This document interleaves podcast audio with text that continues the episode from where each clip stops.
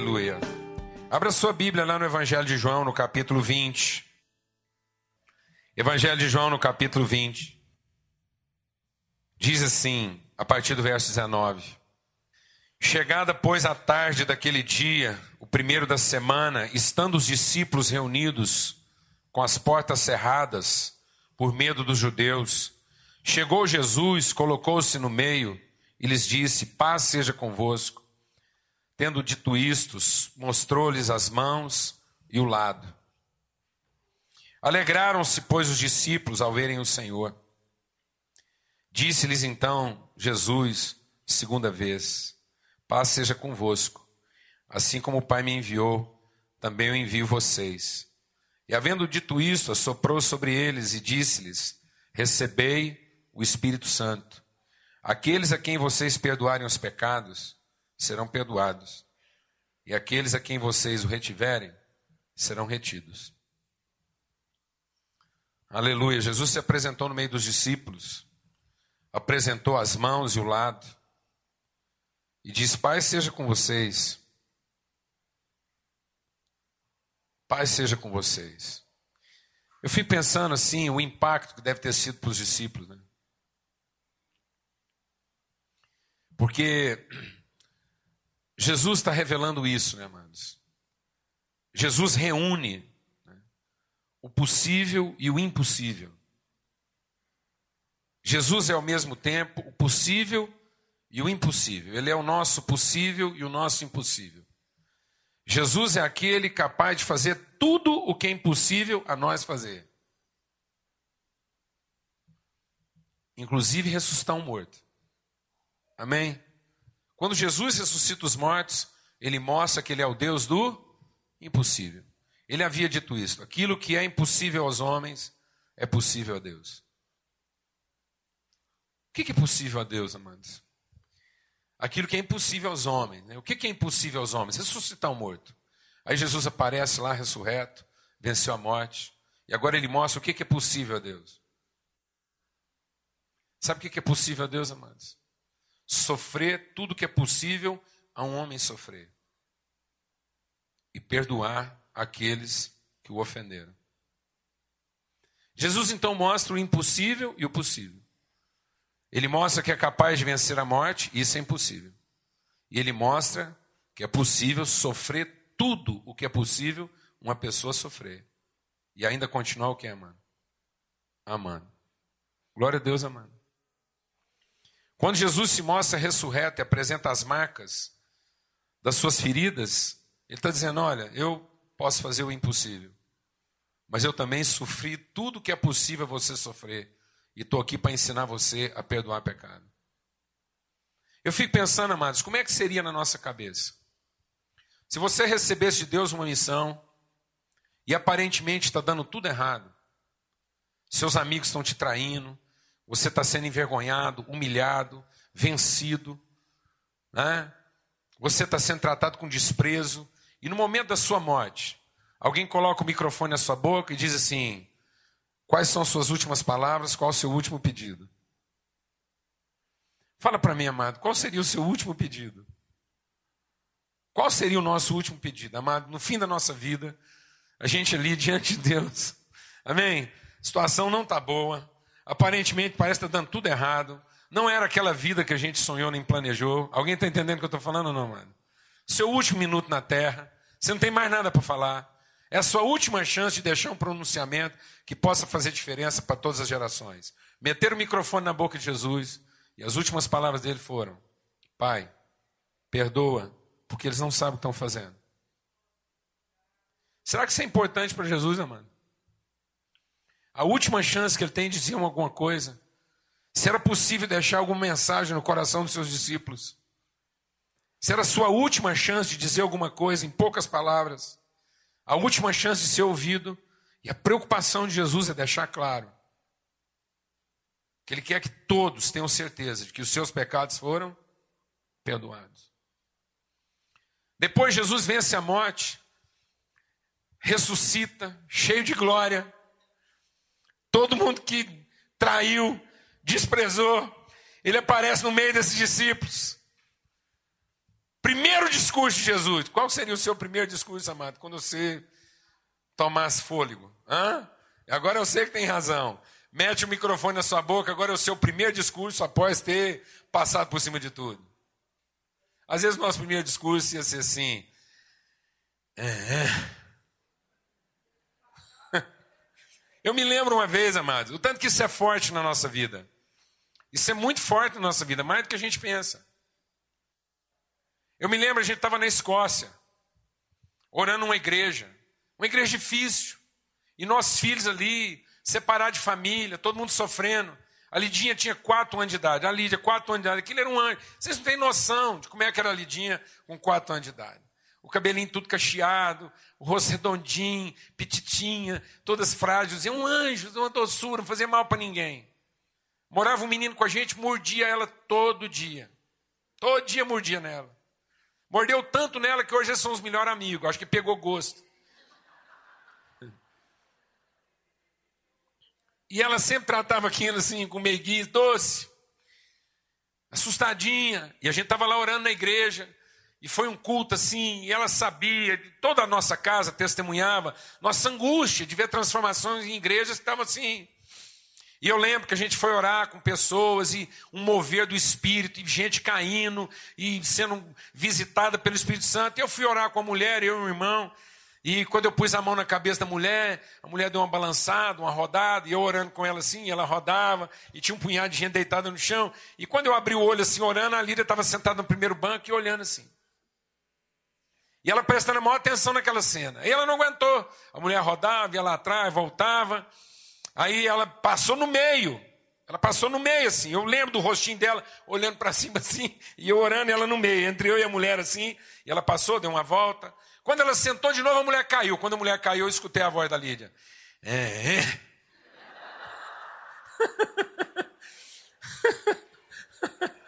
É. Acho que ela pensava assim: quem que essa mulher está pensando? É meu pai que está orando com ela. Por que, que todo mundo caiu e ela não caiu ainda, né? Será que ela está achando que meu pai não tem razão? Como a gente precisa ter razão, né, mano?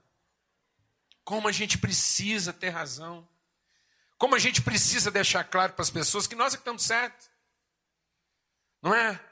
Quando alguém enfrenta um problema, você deu conselhos para a pessoa, a pessoa enfrenta o problema, depois dá tudo errado, a pessoa vem em você. Primeira coisa que a gente fala, eu te falei. Eu te avisei. Você não me escutou. Como a gente precisa ter razão, né?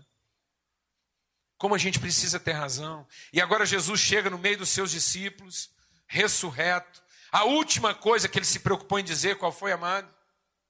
Seus pecados estão perdoados. E a primeira coisa que ele se preocupa em dizer para os seus discípulos: vocês têm o poder de perdoar pecados. Esse é o poder, amados. Esse é o poder que o Espírito Santo confere a gente. É isso, amados, que nos coloca semelhantes a Deus. Quando a palavra de Deus diz que ele faria um homem que seria a imagem da sua semelhança. Essa, amados, é a semelhança que nós temos com Deus. A semelhança que nós podemos ter com Deus não é andar sobre as águas. A semelhança que nós temos com Deus não é poder levantar um paralítico. Se existe uma atribuição, amados, que é exclusiva e patente de Deus, em Cristo Jesus, é perdoar pecados. Isso é tão forte que um dia desceram um paralítico na presença de Jesus, os amigos foram lá, desceram o paralítico, colocaram o paralítico, trabalheira danada, abriram o telhado, desceram o paralítico. Jesus olhou para o paralítico, vendo aquele esforço todo, aquela trabalheira, aquele povo cheio de fé. Jesus olhando a fé, entusiasmado com a fé daqueles homens, falou: pode ir embora, gente, seus pecados estão perdoados. Eu fico imaginando nós, amado trazer um presente, um problema. Pensa você, pensa você, amado, chegar na presença de Jesus, uma trabalheira, demorou a descobrir qual é a igreja que de fato Jesus está. Porque pode não ser aqui, amado. Mas você vai tentando. Será que ele está em Goiânia? Será que ele está em São Paulo? E o povo fica viajando, tentando descobrir onde é que Jesus está.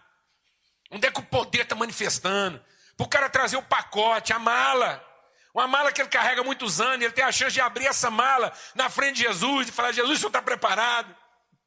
Porque tem anos que eu estou te procurando, querendo saber onde é que o senhor está operando o milagre, Onde é que o Senhor está derramando poder? E aí a gente chega lá, Jesus se admira da nossa fé, depois de tantos anos a gente procurando por Ele, tentando achar onde é que Ele está, para buscar o poder, cheio de fé. Jesus olha para a nossa fé e fala assim: Bendita a tua fé, teus pecados estão perdoados, pode ir embora. Imagina a gente com aquela alegria toda, fechando a mala, falando: Todos meus problemas estão resolvidos. Posso voltar com tudo, casdida, promissória, a mulher complicada, o marido difícil, os filhos problemáticos. Posso voltar com tudo para casa, porque Jesus resolveu tudo. Ele perdoou os meus pecados. E será que não é aí que está realmente, amada, a solução de todas as coisas? Será que não é aí que está a cura de um marido complicado? Uma mulher que foi perdoada? Será que não está aí a cura de uma, de uma mulher complicada, um marido perdoado? Será que não está aí a cura de filhos difíceis, pais perdoados? Será que não está aí a cura do outro, amado? Será que a cura do outro não está no fato de eu entender? Será que de fato todos os nossos problemas não poderiam ser resolvidos a partir do meu entendimento de que os meus pecados já foram perdoados? E que agora eu tenho o coração de Deus para enfrentar todas essas questões? Quando descer esse paralítico para Jesus e o povo ficou lá admirado, porque Jesus diz: Os seus pecados estão perdoados. E aí os fariseus dizem: Quem é esse que diz que perdoa pecados? E Jesus, entendendo o coração daqueles fariseus, olhou para eles e disse assim: Eu sei o que vai no coração de vocês. Vocês acham que poder é curar paralítico? Vocês acham que uma pessoa poderosa é uma pessoa que diz para um paralítico: Levante e anda.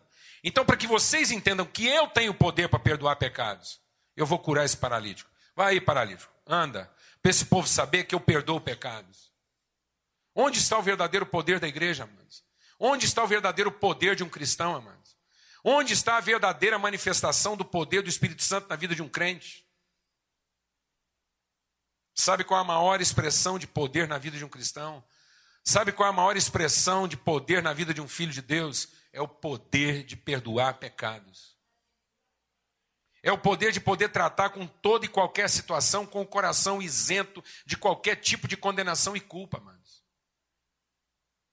Em nome de Cristo Jesus, em nome de Cristo Jesus, e nós tínhamos que buscar esse poder todo dia. Nós tínhamos que entender essa mensagem última de Jesus deixada na cruz. E eu te pergunto: alguém poderá ser mais traído do que ele? Alguém poderá ser mais ferido do que ele? Alguém poderá ser mais desapontado do que ele? Alguém poderá apresentar para Jesus uma dor que ele não sofreu? Você poderia apresentar uma dor para Jesus que ele não sofreu? O que está acontecendo com você que não aconteceu com ele? E, no entanto, ele reuniu todas essas coisas. E diz: Sabe aonde é que todas essas coisas estão vencidas? Os pecados de todos estão perdoados. Os pecados de todos estão perdoados. Paulo escrevendo aos Coríntios, lá em 2 Coríntios, no capítulo 5, ele diz que nós não devemos tratar as pessoas segundo as suas transgressões, nós não temos o direito, amado, deixa o Espírito de Deus ministrar o seu coração. Nós não temos o direito de tratar as pessoas segundo as suas transgressões. A palavra de Deus diz lá: Pois o amor de Cristo nos constrange. 2 Coríntios 5, porque julgamos assim: se um morreu por todos, logo todos morreram. E se ele morreu por todos, para que os que vivem não vivam mais para si, mas para aquele que por eles morreu e ressuscitou. Por isso, daqui por diante, a ninguém, a ninguém conhecemos segundo a carne, e ainda que tenhamos conhecido Cristo segundo a carne, contudo agora já não conhecemos deste modo, pelo que se alguém está em Cristo, é nova criatura, as coisas velhas passaram, tudo se fez novo. Amado, quando você traz uma amargura no seu coração, quando você traz um ressentimento, quando você traz uma mágoa, você traz suas coisas antigas. Você traz é o seu velho homem, é a sua carne, é a sua natureza humana e não a sua identidade em Cristo. Quando tudo que nós temos a apresentar para as pessoas é o nosso ressentimento, é o nosso direito, é o nosso desejo de ter razão, nós estamos vomitando na cara delas, amado, a nossa humanidade. O que nós temos de pior É o que nós temos de pior que nós estamos oferecendo para elas. E isso, amados, morreu. Amado, quando você traz a sua amargura, quando você traz seu ressentimento, quando você traz sua mágoa, seu desapontamento, quando você traz o seu direito de ter razão, de prevalecer, você está alimentando a sua casa, seus amigos, sua família, seu ambiente de trabalho com carne de carniça. É carniça que nós estamos oferecendo para as pessoas. Porque é pedaço de gente morta. É pedaço de defunto, não é pão vivo. Alimentamos o coração dessas pessoas com excremento, com coisa podre, envelhecida. Quantas vezes, amados, nós tiramos do armário pão podre, envelhecido, embolorado, para enfiar a goela abaixo no, na, na boca das pessoas. Quantas vezes nós mesmos, para justificar, explicar nossas atitudes, temos que explicar nossas escolhas e decisões a partir dos erros dos outros e não da revelação do amor de Deus na nossa vida. Tá bom, amado, alguém fez alguma coisa errada com você? Você vai tratar essa pessoa segundo o que ela fez de errado com você? É isso que importa, é isso que conta. Te trataram mal, sua família foi ruim, você teve um pai violento, uma mãe diferente, você teve uma casa desconstruída. Tá bom, mas todos nós tivemos tudo isso. Mas nós também tivemos o testemunho de Cristo. Tivemos o testemunho do amor de Deus em favor de nós, entregando o seu filho sem culpa, sem mácula, para perdão de todos os nossos pecados, de quem quer que seja. E quando nós insistimos em manter nossa amargura, é porque nós dizemos que o que as pessoas fazem conosco conta mais do que o que Deus fez a nosso favor. Importa mais do que o que Deus fez a nosso favor. O que está guardado no lugar mais alto da sua prateleira, meu irmão? O que, que é a primeira coisa que você encontra quando você puxa as gavetas do seu armário? O que, que é a primeira coisa que salta na sua memória quando você puxa as fichas da sua lembrança? É o que as pessoas fizeram contra você, ou é o que Cristo fez a seu favor sem que você merecesse isso? Não temos esse direito. Nós não temos esse direito. Não temos o direito de ter razão, mano. Ninguém aqui tem o direito de ter razão. Mas todos nós temos o privilégio de perdoar pecados, de agir com misericórdia.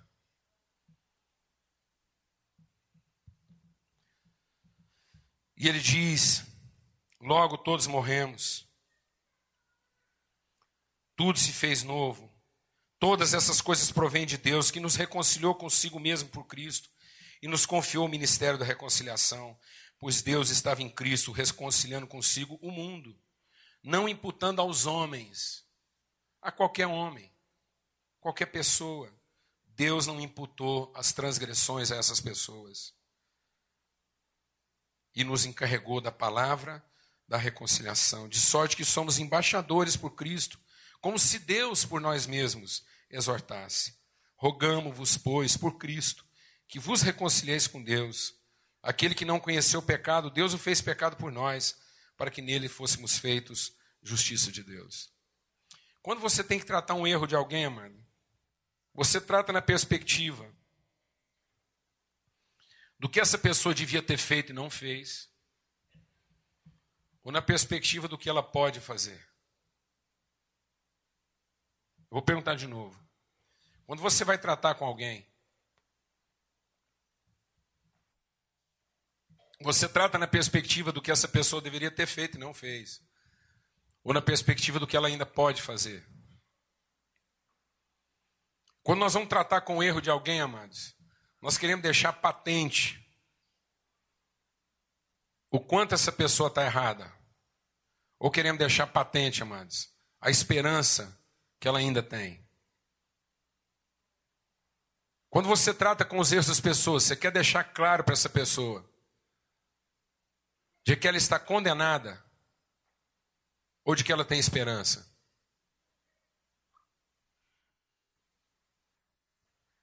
O que, que nós representamos na vida das pessoas, amados? O testemunho patente da condenação delas? Ou o testemunho inabalável da esperança que elas ainda têm? Em nome de Cristo Jesus, a palavra de Deus diz que no que depender de nós, no que depender de nós, nós devemos ter paz com todos os homens. Quantas vezes nós nos arvoramos, amados, nos nossos direitos, nas coisas certas que nós fazemos, para condenar os outros, para prevalecer sobre eles. Amados, as relações não dependem dos outros, as relações dependem de nós. É no que depender de nós.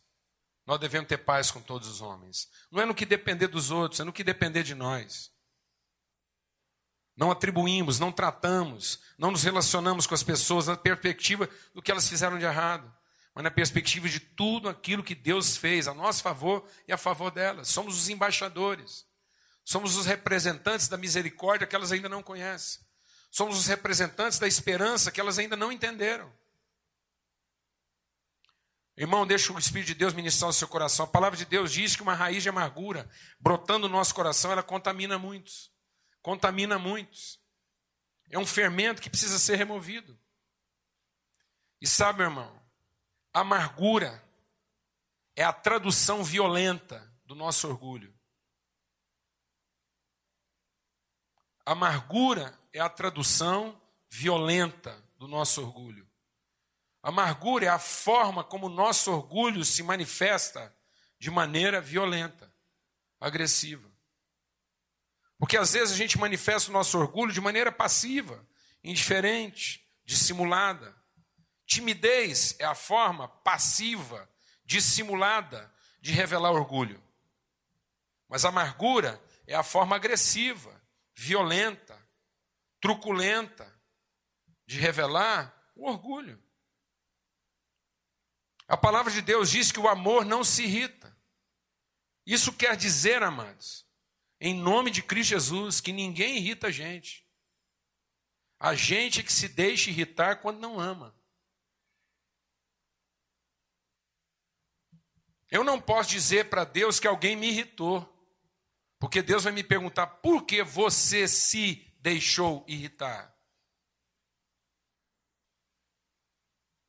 A irritação, amado, não condena quem me irritou. A irritação me condena. Ficar irritado com as pessoas me condena. Ficar amargurado com as pessoas, se você chegar diante de Deus para destilar a sua amargura e dizer que alguém fez algo contra você, que foi muito grave, que isso e que aquilo, se você destilar todo o seu fel diante de Deus e apresentar as razões, porque você está tão amargurado, toda a sua amargura, meu irmão. Não condena quem te ofendeu. A sua amargura condena você.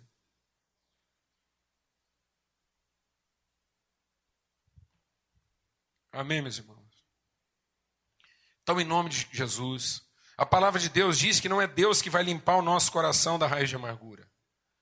A palavra de Deus diz que nós é que devemos retirar do nosso coração toda raiz de amargura. Às vezes, há algumas coisas, amados, que nós estamos pedindo para Deus e que Ele não vai fazer. Às vezes, você está pedindo que Deus mude os seus sentimentos em relação às pessoas e Ele não vai mudar. Porque o nosso relacionamento com as pessoas não vai mudar a partir dos nossos sentimentos, mas tem que mudar a partir da nossa consciência. E a palavra de Deus diz que se nós temos o poder do Espírito Santo, nós temos que perdoar pecados. Nós não temos opção. Nós temos que perdoar pecados. Nós não podemos atribuir às pessoas a sua condenação. E é a única forma, amados, de perdoar. É a única forma que você tem, inclusive, de disciplinar. Tem gente que não tem autoridade para disciplinar, porque está magoado. Então, amado, você tem que entender que nós podemos estar triste. E triste com o que a pessoa está vivendo não, não magoado por aquilo que ela fez com a gente, mas triste por aquilo que o pecado dela está fazendo com ela mesma. De modo que nós podemos tratar, amados, o pecado das pessoas com profunda angústia, com profunda tristeza. Quando Jesus sofreu o nosso pecado, isso angustiou a alma dele. Foi com tristeza. Ele nunca escondeu de nós. Ele nunca deixou um discípulo seu sem disciplina. Mas ele só tinha autoridade para corrigir. Às vezes você não está tendo autoridade para corrigir um filho, amados. Às vezes você não tem autoridade para corrigir seu cônjuge. Às vezes você não tem autoridade para corrigir um amigo. Às vezes você não tem autoridade para exercer disciplina, porque você está tratando isso com amargura, com ressentimento. E a hora que você vai tratar isso, você está tentando resolver você e não o outro. Você está querendo resolver o outro para se sentir melhor. E isso não vai funcionar. Porque a raiz de amargura contamina. Ela perturba, ela degenera, ela não deixa as coisas se desenvolverem. Mas se no seu coração não tiver raiz de amargura, você pode inclusive corrigir, confrontar, disciplinar e até punir, mas sem raiva, mas, sem amargura, sem ressentimento. Você pode inclusive traduzir a sua indignação, mas sem querer matar, sem ofender sem pretender a destruição do outro, em nome de Jesus. A gente tem visto a igreja buscar muito poder, poder para resolver coisas, poder para ter direito a mais pão, mais ovo e mais peixe. De quantos pães você precisa, meu irmão? Quantos ovos vão te deixar feliz? De quantos peixes é o seu apetite? Será que se a sua enfermidade fosse curada, estava tudo certo? Será que se as suas contas fossem pagas, estava tudo certo? Será que o problema que te atormenta fosse resolvido, estava tudo certo? Deixa o Espírito de Deus ministrar o seu coração. O verdadeiro poder da igreja está em perdoar pecados. Às vezes você não vai ter seu problema financeiro resolvido enquanto você não perdoar todas as pessoas que estiveram envolvidas nele. Às vezes, seu problema de enfermidade não vai estar resolvido, enquanto você não liberar o seu coração de amargura e ressentimento. Seus problemas relacionais. Um irmão me procurou hoje para falar de uma situação, a empresa que ele trabalhava quebrou, fechou, e agora eles têm um tanto de empregado lá, e sem receber, um dilema danado. Ele veio me perguntar o que ele fazia. Falei, o que, que você faz? Vai lá oferecer ajuda para seu patrão. Vai lá perguntar para ele como é que você pode ajudar ele a sair desse problema. Alguém está entendendo o que eu estou falando, mano? Às vezes você está magoado, fazendo vigília de oração, campanha, frequentando tudo quanto é culto do poder, porque alguém está te devendo dinheiro, e você acha que de tanto fazer campanha, Deus vai mandar um raio na cabeça desse devedor corrupto lá, que está te devendo, que não está vendo o tanto que você está sofrendo, e ele vai resolver pagar essa conta. Não, mano, faz diferente. O cara está te devendo, vai lá e pergunta para ele: escuta, como é que eu posso te ajudar a me pagar? Vou trabalhar para você. Vou te ajudar a vender, vou te ajudar a produzir. Porque aí eu vou te livrar desse problema. E ajudando você, eu vou ajudar todo mundo quem que você está devendo também. Glória a Deus, amado. É assim que funciona, mano. É assim que funciona na nossa vida. Nós nos oferecemos para ajudar as pessoas, para que elas se resolvam naquilo que elas não estão dando conta de nos atender, ou nós as condenamos porque elas não estão nos atendendo. Lá, como é que é na sua casa, amado? Quando o relacionamento é difícil, você se oferece para ajudar o outro, no sentido de ajudá-lo naquilo que ele não está conseguindo te atender. Ou você está pronto para condená-lo porque ele não te atende.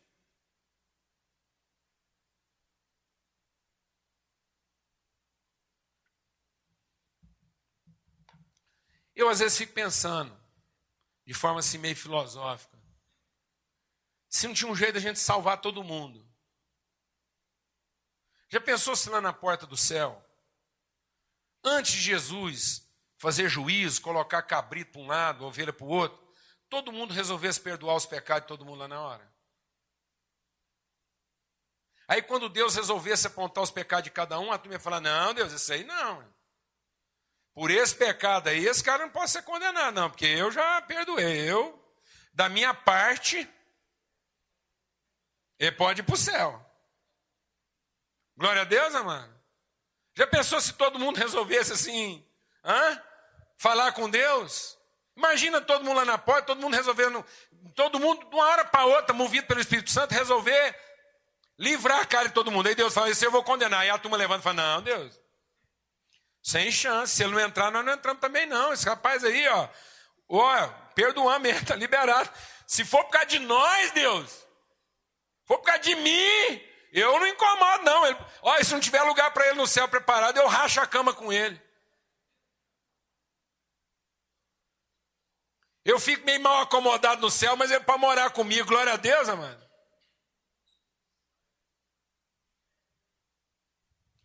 Porque é mais ou menos isso, né? Eu acho que foi mais ou menos isso que Jesus estava falando, não é? Eu vou para a casa do meu pai fazer o quê? Preparar lugar. Amado, você tem preparado lugar no céu para os seus inimigos ou no inferno?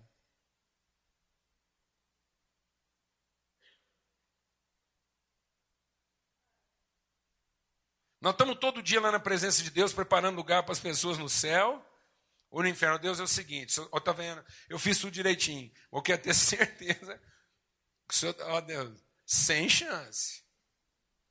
Outro dia eu estava aconselhando uma mulher, foi traída. Eu falei, mano, vamos orar lá pela outra também. De jeito nenhum. Eu falei, mano, mas. Aí não tem jeito. Como é que. Como é que nós vamos conversar com Deus? Não vai ficar sem assunto. É duas perguntas que Deus fizer e acabou o assunto, irmã.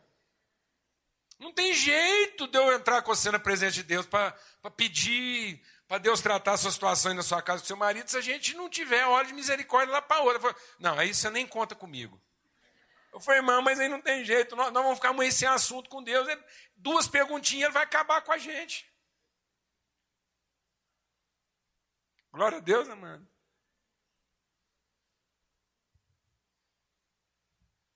Recebe o Espírito Santo, meu irmão. Recebe o Espírito Santo. Recebe esse poder. Você nunca viu poder maior. O poder de liberar a vida das pessoas. O poder de liberar a sua história. O poder de finalmente ficar livre das coisas que você arrasta do seu passado. O poder de finalmente parar de comer carniça, meu irmão. Deus tem manjar, Deus tem comida fresca. E às vezes você está se alimentando de carne podre, de pão bolorento. Deixe de se explicar nos erros dos outros. Deixe de contar a sua própria história a partir do que os outros fizeram de errado com você. E comece a contar a sua história a partir do que Deus fez por você. Que a sua história não seja lembrada por tantos erros que cometeram com você, mas que a sua história seja lembrada e contada a partir do que Deus fez a seu favor que você seja o sacerdote disso, o ministro disso, o embaixador disso. E quando você tiver que tratar com alguém, seja quem for, você carregue no seu coração perdão, misericórdia, favor, abraço, acolhimento. Que você possa falar das suas diferenças sem amargura. Que você possa ajudar seus amigos sem amargura. Essa semana eu tive que fazer uma das coisas mais difíceis da minha vida. É tão complicado, às vezes, você ter que repreender um amigo, corrigir um amigo. Mas se o seu coração não estiver livre de amargura, você não consegue isso. Você não consegue. Porque tudo que você quer é ficar livre do incômodo. Em nome de Jesus. Tem tanta gente doente de amargura. Tem tanta gente paralisada de ressentimento. Tem tanta gente ferida de dívidas e coisas não acertadas. Deixe o poder do Espírito Santo encher sua vida essa noite. Clama isso, de tudo que nós podemos pedir para Deus, de todo o poder que nós podemos receber de Deus, recebe o Espírito Santo. E Jesus diz: receba o meu Espírito, receba o meu Espírito. E às vezes você acha que Deus vai te dar o Espírito Santo para você ter mais peixe, mais pão e mais ovo. E não é nada disso, amado. Deus quer encher você com o Espírito Santo para que você perdoe pecados, para que você libere a vida das pessoas, para que você consiga ser ajuda na vida delas de forma própria. Em nome de Cristo Jesus. Vai falando com Deus agora. Clama mesmo. A palavra de Deus diz que nós podemos pedir isso. Nós podemos pedir isso. Deus dará do seu espírito a todos aqueles que o pedirem. Isso é promessa de Jesus. Eu sei que você pode estar enfrentando muitos desafios. Você pode estar enfrentando situações que cortaram você por dentro. Às vezes você está em tiras com determinadas situações. Às vezes você está achando que o seu problema é financeiro e não é. Olha, mas deixa o Espírito de Deus ministrar o seu coração. Você sabia que hoje em dia, mais de 80% dos divórcios se dão por questão financeira? Sabia disso? Mas não é por questão financeira que as pessoas estão se separando. É porque hoje em dia a questão financeira é a questão que tem gerado o que, amado? Mais ressentimento. Homens feridos, porque as mulheres às vezes têm uma atitude financeira que eles não se sentem respeitados. Mulheres feridas, porque às vezes o marido tem uma atitude financeira onde ela não é respeitada. Pais amargurados, porque os filhos têm atitudes na área de finanças que não os respeitam. E às vezes essas questões de finanças, amados, estão produzindo ressentimentos insuperáveis. Às vezes você acha que o seu problema é financeiro e não é, meu irmão. É amargura. É porque alguém não te pagou o que você achava que merecia. É porque você não teve a remuneração que você pretendia dos seus esforços. É mais uma questão econômica do que financeira. Em nome de Cristo Jesus, libera o seu coração. Libera o seu coração para que você possa romper. Libera o seu coração para que você possa experimentar a plenitude do poder de Deus na sua vida. Libera o seu coração para que você possa ser de fato a semelhança de Deus nesse mundo. Amém, amado? Essa é a semelhança de Deus. Sabe o que nos torna semelhantes a Deus, amado? O poder de perdoar pecados. Em nome de Cristo Jesus. Deixa o Espírito de Deus ministrar algo ao seu coração. Para a gente concluir aqui. Deixa o Espírito de Deus ministrar algo ao seu coração. Você sabe qual é a única. Deixa o Espírito de Deus ministrar algo aqui muito importante. Você sabe qual é a única diferença entre o cristianismo e todas as outras religiões do mundo? Em toda religião do mundo onde você for, toda, em toda religião do mundo onde você for, você vai encontrar coisas semelhantes ao cristianismo. Você pode encontrar aspectos do cristianismo, você pode encontrar valores, práticas, aparentemente cristãs, em todas as religiões do mundo. Você sabe o que, que é o patrimônio exclusivo do cristianismo? Você sabe qual é a única religião que tem como fundamento de fé o perdão de pecados? É o cristianismo. Você sabia, tem muita gente que acha que a maior diferença entre o cristianismo e o espiritismo é reencarnação. E não é, mano. Essa não é a diferença. Tanto é que, se tem alguém aqui que pratica espiritismo, até vai ficar meio ofendido achando que eu estou falando que há uma diferença, porque boa parte da, dos espíritas entendem que são cristãos. Mas se você tem prática espírita, por exemplo, se você crê na fé espírita, eu quero te dizer uma coisa. Você sabe por quê? que essencialmente a fé espírita não é cristã? Não é por causa da reencarnação. É porque no espiritismo não há perdão de pecado. A reencarnação é para pagar pecado. A reencarnação é para que os pecados sejam pagos. E sabe o que é mais desgraçado na vida do evangelho hoje em dia? Do evangelho não, do evangélico. Sabe o que é a maior desgraça na vida do evangélico hoje em dia?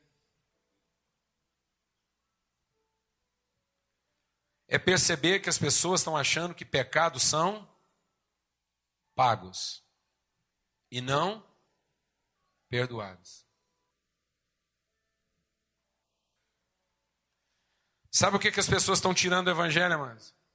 A única coisa que faz o Evangelho ser a boa nova de Deus: a graça. E sabe o que, que a graça é, amados? Os seus pecados estão perdoados. Meus pecados estão perdoados. Os pecados de todo mundo estão perdoados. O inferno não é para pagar pecado, meu irmão. O inferno é para sofrer a rebeldia de não ter aceito o perdão dos pecados. O inferno, amado, é para todos aqueles que não acreditaram que os seus pecados foram perdoados e ficaram tentando pagá-los de alguma forma. De modo que ninguém vai para o inferno para pagar pecado. As pessoas não saem dele pensando que eles têm que ser o quê? Pagos. E por isso elas nunca saem do inferno, porque elas acham que tem que pagar o pecado para sair do inferno. E só deixa de viver no inferno, meu irmão. E só deixa de ser inferno na vida dos outros. Aquele que entendeu que finalmente os pecados foram perdoados. Não coloque a sua família no inferno. Não traga, amados, seus amigos e a sua família para o seu inferno. Não leve ninguém para o inferno. Não viva no inferno de achar que os pecados ainda terão que ser o quê? Pagos. Que alguém tem que pagar o pecado que cometeu contra você que o seu marido tem que fazer alguma coisa para provar que você tem razão e pagar os pecados que ele te deve. Que a sua mulher tem que fazer alguma coisa para pagar os pecados que te deve. Que a sociedade, que o passado, que a história. Sai dessa vida, meu irmão. E desfruta o poder de perdoar pecados. Vai viver o reino de Deus. Vai viver a glória de Deus. Vai viver a alegria de Deus. Vai ser luz na vida das pessoas. Vai tirar o povo do inferno vai libertar a gente da escravidão, em nome de Cristo Jesus. Fala com Deus aí agora. Recebe o Espírito Santo. Recebe o Espírito Santo. Fala, Deus, essa noite eu quero ser cheio do Espírito Santo. Eu quero ser cheio do Espírito Santo. Amado, Jesus entrou no templo e teve um rasgo de indignação. Pegou em chicote, deu no lombo das pessoas, chutou mesa Muita gente podia achar que Jesus estava lá tendo um acesso de, de fúria. Não, mas a única coisa que não havia no coração de Jesus era o quê? Amargura, ressentimento. Amém, meu irmão? Em nome de Jesus. Tudo aquilo que ele estava fazendo é por amor daquelas pessoas, é para trazê-las ao conhecimento da verdade. Feche seus olhos, fala com Deus. Fala com Deus, derrama seu coração na presença do Senhor. Há alguma raiz de amargura te contaminando? Há algo impedindo você de viver a vida que Deus tem para você? O que, que você anda buscando como expressão de poder em Deus? Você está pedindo poder para Deus para ter mais pão, mais peixe, mais ovo? Não é esse o poder que Deus quer te dar. Você está buscando o poder de Deus para ter mais saúde, mais recursos, mais oportunidade. Você vai ter todas essas coisas. Mas até gente má pode te dar a oportunidade que você está querendo. Gente ruim pode te dar a ajuda que você está precisando. Mas eu vou te dizer uma coisa, mano. Só o Espírito Santo vai te dar o poder que ninguém pode te dar. O poder que está acima de todo poder. O poder que te identifica com Deus. O poder que te revela o reino de Deus. O poder de perdoar pecados. Recebe isso agora. Recebe isso agora. Fica livre de toda ansiedade. Recebe isso agora. Em nome de Jesus. Em nome de Jesus. O Lacerda veio compartilhar algo aqui comigo e eu quero me submeter a isso. Né? Deus lembrou algo na vida dele, a respeito da minha vida. Uma vez eu compartilhei com os irmãos aqui que houve um momento na minha vida que eu me desentendi com uma pessoa muito querida, um amigo muito chegado, uma pessoa assim que a gente era muito próximo, amigo, de fazer tudo junto. E aí, por causa de uma circunstância lá, ele ele interpretou mal algumas coisas, duvidou da minha relação com ele, assim, daquilo que era a nossa amizade, e ele suspeitou de algumas coisas, enfim. E um dia ele me ligou, muito irritado, e aí eu fui tentando conversar com ele, a conversa não rendia. Aí ele ficou irritado, eu fui ficando mais ainda, e a gente, assim, se desentendeu de maneira muito agressiva no telefone. Para completar, eu ainda tinha uma prova na faculdade, atrasei para a prova, perdi a prova, no caminho bati o carro. Então, assim, eu tinha uma memória muito ruim daquele dia. E mas mais ainda porque era um amigo muito querido. Aí Deus falou que eu tinha que ir lá, apesar de ter sido ele que provocou a situação, eu tinha que ir lá pedir perdão, porque não interessava o que ele tinha feito, interessava o que eu tinha feito. E a Bíblia diz que é no que depender de nós. E eu resisti muito, porque eu falava, Deus, eu conheço ele, eu vou sentar lá na frente dele, vou pedir perdão, e ele vai balançar a cabeça e falar, ah, é isso aí. E ele não vai tratar a parte dele, eu tenho certeza. E eu não vou. E Deus falou, mas você vai. E foi uma luta, eu fui para lá arrastado, marquei com ele. E na frente da namorada dele, assim, ele sentou ela do lado, assim. E, e aí eu falei para ele, eu falei, Marcos, me perdoe, eu pequei contra você. E ele, do jeito que estava, falou assim, é isso aí que você tinha para falar? Eu falei, é. Foi então tá bom, pode ir embora. E eu saí dali, eu falei, Deus, eu falei para o Senhor, eu te avisei que ia ser desse jeito. e Deus só falava no meu coração, eu sabia. Mas eu queria que você tratasse a sua parte. Dez anos depois, amado, dez anos depois. Eu estava na sala da minha casa, jantando com meu pai, e ele bateu na porta para se reconciliar com a minha família. Então, amados, esse é o poder de Deus. Não deixa nada mal resolvido no seu coração. Não trate ninguém com a sua amargura com seu ressentimento. Não envenene as pessoas. Amém? Recebe esse poder essa noite.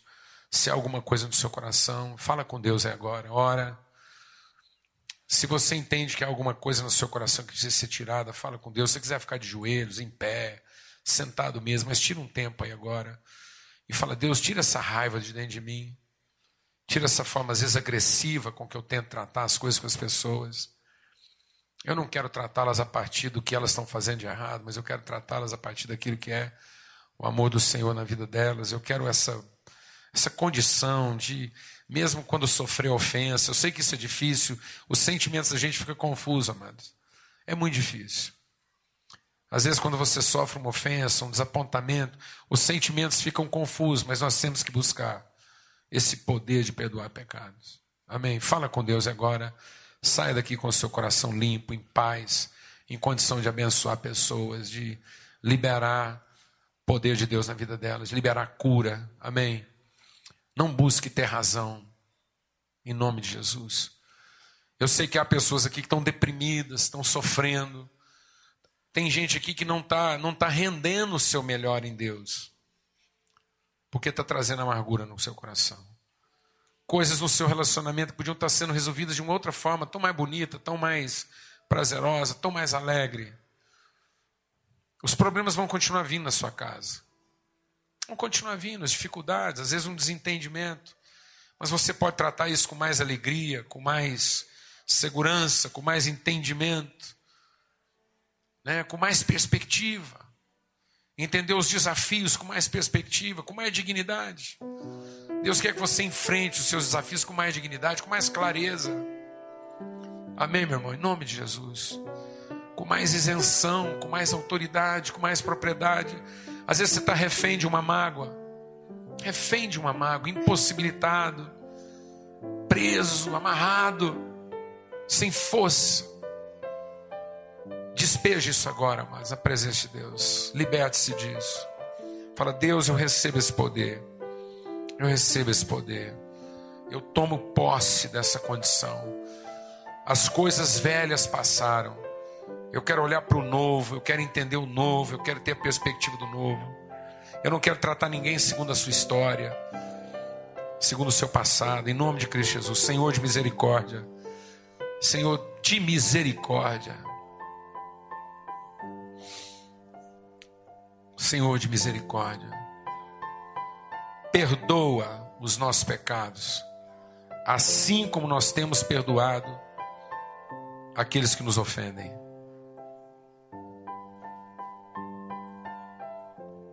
Se nós não temos coração para perdoar as pessoas, então que o Senhor não nos perdoe, até que a gente entenda esse perdão e perdoe as pessoas. Nós não podemos pedir, Senhor, perdão pelos nossos pecados se nós ainda não bebemos, não vivemos isso na nossa própria vida, a ponto de perdoar as pessoas, assim como nós vimos o Senhor nos perdoando. É isso que nós queremos. Nós queremos que o Senhor nos trate como nós temos tratado as pessoas. Em nome de Jesus, Pai. Eu sei que é difícil o que nós estamos pedindo aqui essa noite, Deus. É um risco muito grande. Mas como é que nós podemos pedir outra coisa do Senhor? Que o Senhor nos dê bondade, que o Senhor nos dê misericórdia e que a gente continue negando isso para as pessoas? Não é justo. Então que o Senhor continue a nos dar misericórdia, assim como nós continuamos a exercer misericórdia. Que o Senhor continue a nos perdoar, assim como nós continuamos perdoando.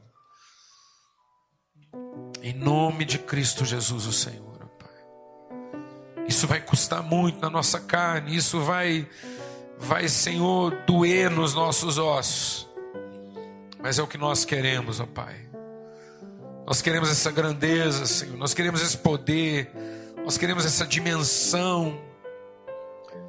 Nós queremos essa pureza de alma, de espírito. Que haja cura aqui essa noite, Deus. Ó Deus de misericórdia, Senhor, eu clamo por cura aqui essa noite. Cura nos lábios, ó Pai.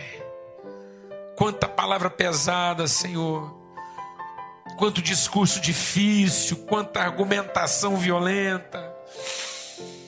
Oh Deus, a tua palavra diz que bem-aventurados os pacificadores, porque serão chamados teus filhos. Que nós seremos ministros de reconciliação e não de litígio, que nós sejamos advogados e não acusadores, em nome de Cristo Jesus, em nome de Cristo Jesus, que nós sejamos os que acolhem não os que repudiam, em nome de Cristo Jesus, Espírito do Deus vivo, Espírito do Deus vivo, enche as vidas aqui, no nome de Cristo Jesus.